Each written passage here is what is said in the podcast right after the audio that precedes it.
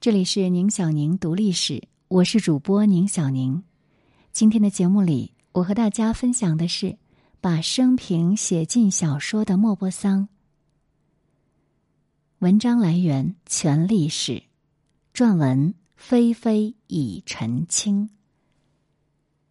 公元一八五零年八月五日，作家莫泊桑出生了。十五天后，著名作家巴尔扎克逝世。就像两位作家在暗中交棒一样，自此呢，法国文学因莫泊桑而迈向了另一个高峰。莫泊桑是法国知名作家，人们对他的作品也不陌生，《羊脂球》《项链》《我的叔叔于勒》，这都是我们耳熟能详的作品。他这一生写过无数精彩的短篇小说，与契诃夫、欧亨利。并称为世界三大短篇小说之王。那么，莫泊桑到底是个什么样的人呢？第一，他是死于梅毒的叛逆作家。莫泊桑出生于一个没落的贵族家庭，祖上曾是奥地利宫廷秘书参事，他的父亲是一个花花公子，平生只有三大爱好：泡妞、赌博。画画，因为被捉奸在床，妻子和他离婚，而父母亲离异之后，母亲就独自抚养莫泊桑和他的弟弟。莫泊桑同时受到双亲性格的影响，一方面呢，他像母亲一样热爱阅读；一方面也和父亲一样离经叛道。那么，在对那些女性方面呢，可以说是继承了父亲的作风。在学习方面，莫泊桑成绩还算不错，但是他不太愿意遵从师长，他认为学校是一种禁锢，于是他就开始了想办法要离开学校。这个计划怎么完成呢？当时有一位和莫泊桑交好的表姐即将出嫁，莫泊桑心里很难受，就写了一首浪漫的诗，他把这首诗加在圣经里头。等待师长的检查，果不其然，就在被举报的同时，莫泊桑就成功的被退学了。在信仰上，莫泊桑也和其他的信徒不一样，他始终对宗教持反感的态度。他的父辈都没有信仰的习惯，加上神学院苦闷的生活，让他对宗教产生了极深的厌恶。在神学院就读的时候，每当师长提问宗教教义的时候，他也从不回答。莫泊桑在他的作品当中流露出浓厚的反宗教思想，比如在小说《受洗》当中，他认为无知的人只会滥用宗教理念行事，而一个诺曼底人，这是他的作品。他对墨守成规的刻板生活加以批评，认为不如追求人世真正的乐趣。在生活中，他非常叛逆。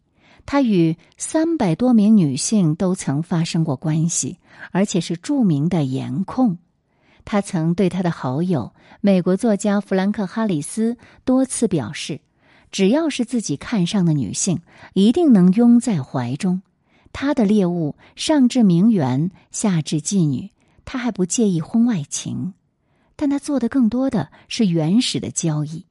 他终身未婚。后来因为梅毒而丧命。第二，莫泊桑是福楼拜的徒弟，文坛资深关系户。知名俄国作家屠格涅夫表示，莫泊桑是十九世纪末法国文坛最卓越的天才。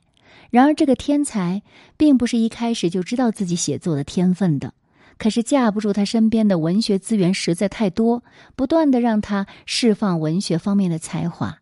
于是，叛逆像莫泊桑这样的人也能够静心提笔，并在三十岁的时候呢，一部短篇小说《羊脂球》一炮而红，自此跻身法国文坛明星之列。莫泊桑这个文学圈资深的关系户到底有多厉害呢？莫泊桑的母亲是法国诗人兼小说家阿尔弗雷德·勒普瓦特万的妹妹。阿尔弗雷德在莫泊桑母亲下嫁的同时呢，也娶了莫泊桑的小姑为妻。这两家可谓是亲上加亲。因此，莫泊桑受母亲世家的影响，了解了阅读写作的重要性，并且母亲也不断的培养他这方面的兴趣。于是，莫泊桑就在很小的时候就会写诗了，而且曾经表示他喜欢读书。他说：“喜欢读书，就等于把生活中寂寞的时光换成巨大享受的时刻。”而他的舅舅本身呢，也与大文豪有来往。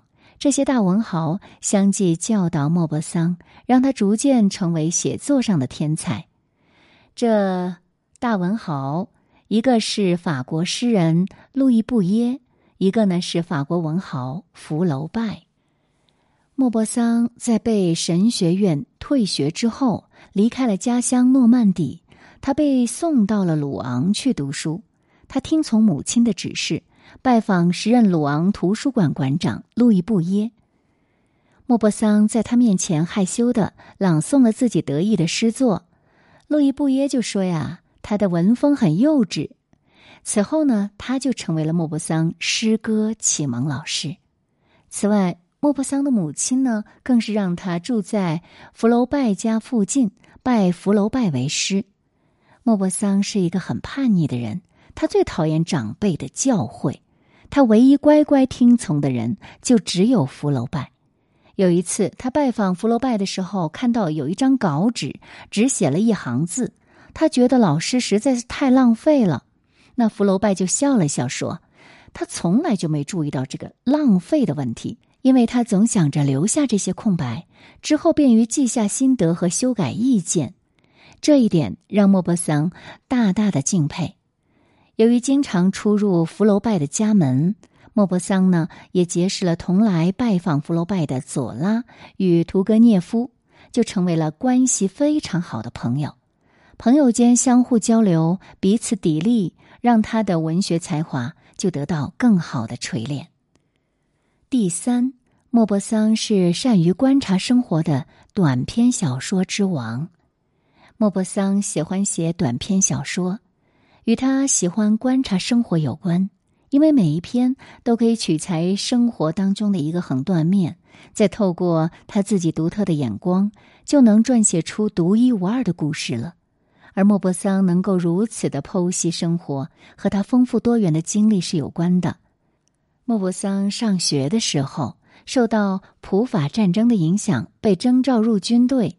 他本身呢，也有很浓厚的爱国思想，特别痛恨普鲁士人。他也亲身感受到战争造成的负面影响。他的成名作《羊脂球》就是一个发生在普法战争期间的故事。一位妓女失身救人，却遭受众人的唾弃。另外一部小说《米龙老爹》只是写一位法国农民在普法战争期间骁勇善战的故事。莫泊桑写米龙老爹的心思写得极为的真实细腻，这或许都是他经历这场战争时孕育的种种心思吧。而战争结束之后，莫泊桑来到巴黎，成为海军部的公务员，后来成为巴黎沙龙的知名作家。公务员的生活非常枯燥，全都是重复的文书工作。对莫泊桑来说，当时最大的娱乐就是泛舟塞纳河畔，假日与漂亮的女孩寻欢作乐。那这些经历和观察，莫泊桑都写进小说。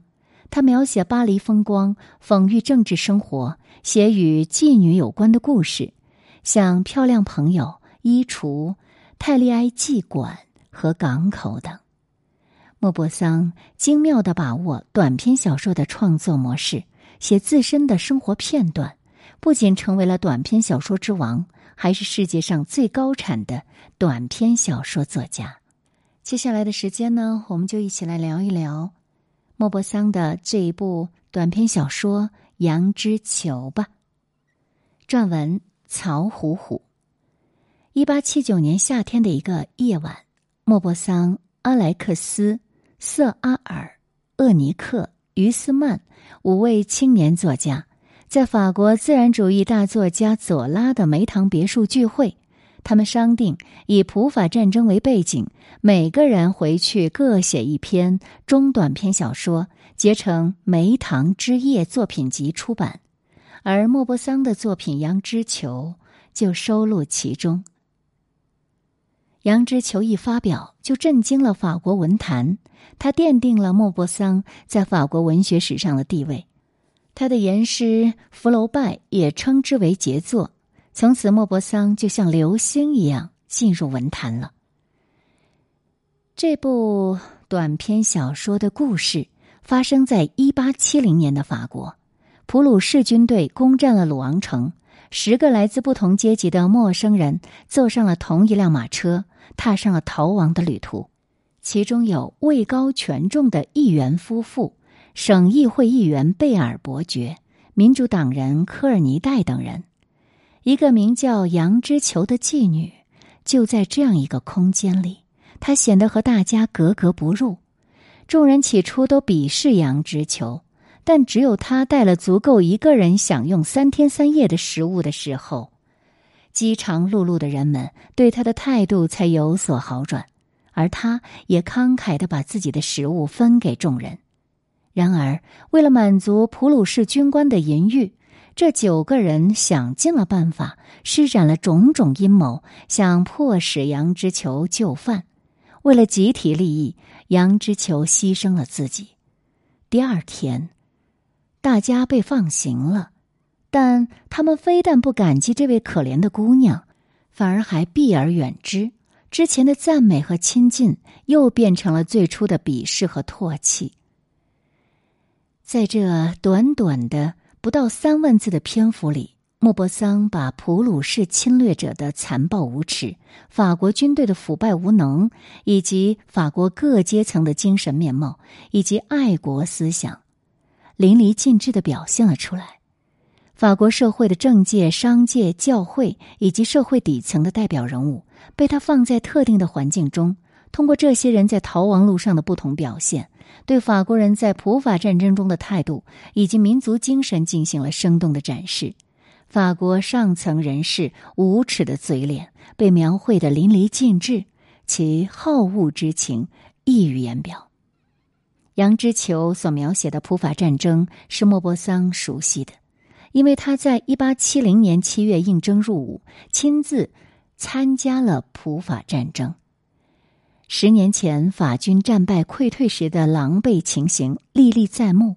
而战后法国被普鲁士占领时的惨痛经验，还让他心有余痛。这小说描写的发生地鲁昂，正是莫泊桑儿时非常熟悉的地方。作为法国文学史上的语言艺术大师之一，莫泊桑摒弃了华丽的辞藻，用最规范的语言，追求每一个字适得其所的力量。虽说他擅长以白描的手法来勾勒人物和故事。但如果故事需要丰富鲜明、细致入微的刻画，他也可以信手拈来。